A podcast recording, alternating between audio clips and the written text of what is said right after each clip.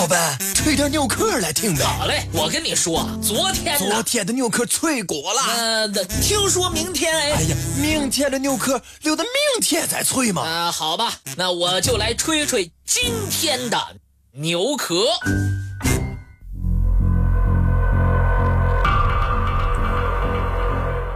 严格的来说，空军一号并不是指某架飞机，而是仅仅代指美国总统乘坐的任意一架空军喷气式飞机。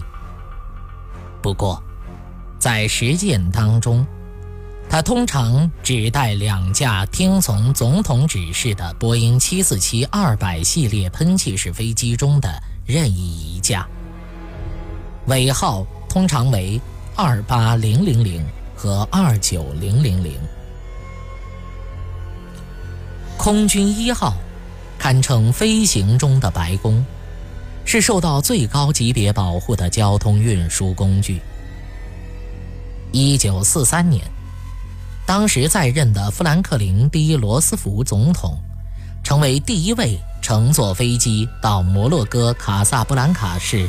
和温斯顿·丘吉尔首相商讨第二次世界大战进展状况的在任总统，罗斯福的安全顾问不满总统乘坐商用飞机执行公务，因为这会危及其他乘客的安全。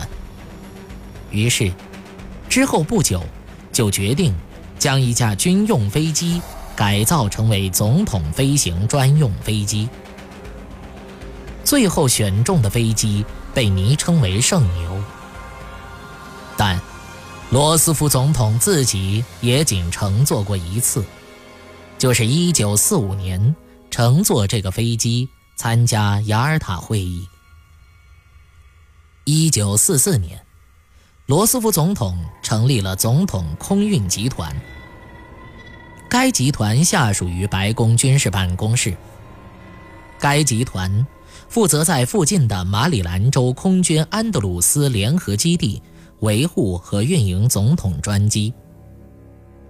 一九五九年，空军一号这一名称在艾森豪威尔总统的任期内正式命名。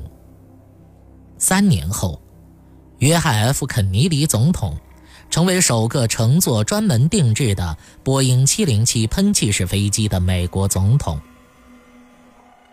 二零零一年九幺幺恐怖袭击事件之后，现在的空军一号就频频出现在各大媒体上。当天，小布什总统的顾问们也不知道哪里才能最大限度地保障总统的安全，于是，小布什总统几乎一整天都在飞行的空军一号上。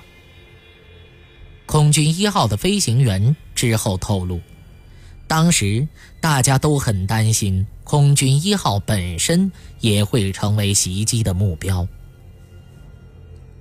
空军一号的内部构造可以分为三层，总面积超超过三百七十平，总计可以容纳七十名左右的乘客，乘客名单非常私密。任何登机人员都必须接受严格的安全检查。除了总统之外，乘客还可能包括总统的家庭成员和其他专门邀请的贵宾。比如说，小布什总统就偶尔会带他的宠物猫和狗上机。不难想象，空军一号上最豪华舒适的部分专供总统使用。机上的总统套房设置在飞机的前端，其中包括一间卧室、一间浴室、一间办公室、一间小型健身房。飞机上还配有宽敞的办公区域，供总统幕僚使用。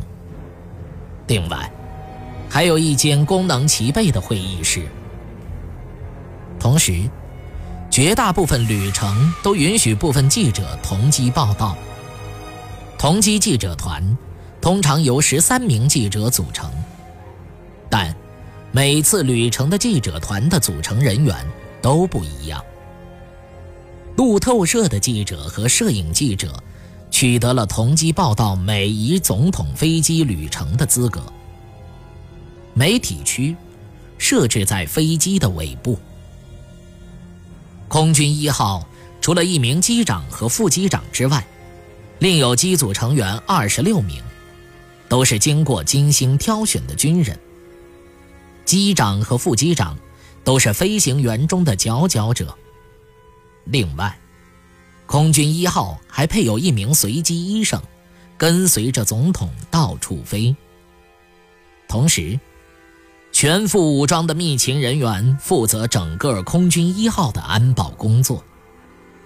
事实上，据说，空军一号的安保和技术与椭圆办公室属于相同级别。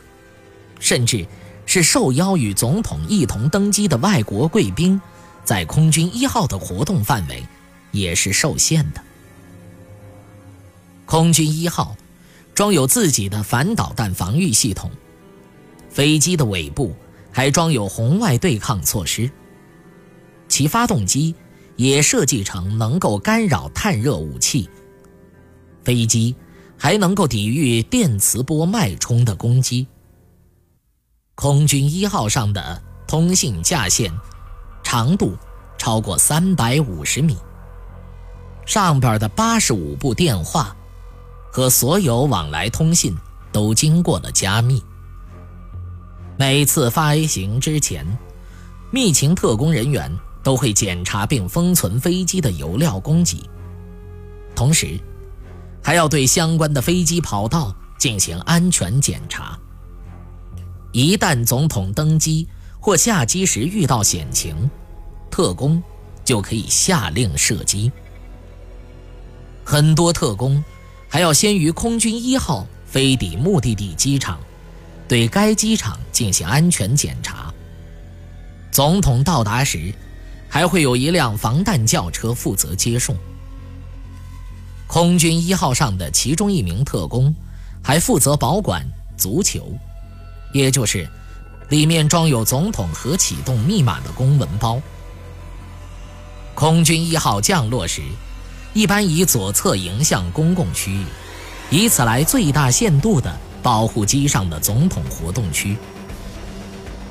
二零零六年，发生了一起罕见，但幸好程度较轻的安保违规事件。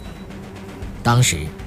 佐治亚州罗宾斯空军基地的网站上发生故障，忽然登出了一项有关空军一号的详细安排。不过，空军一号总是全球最安全的飞行器。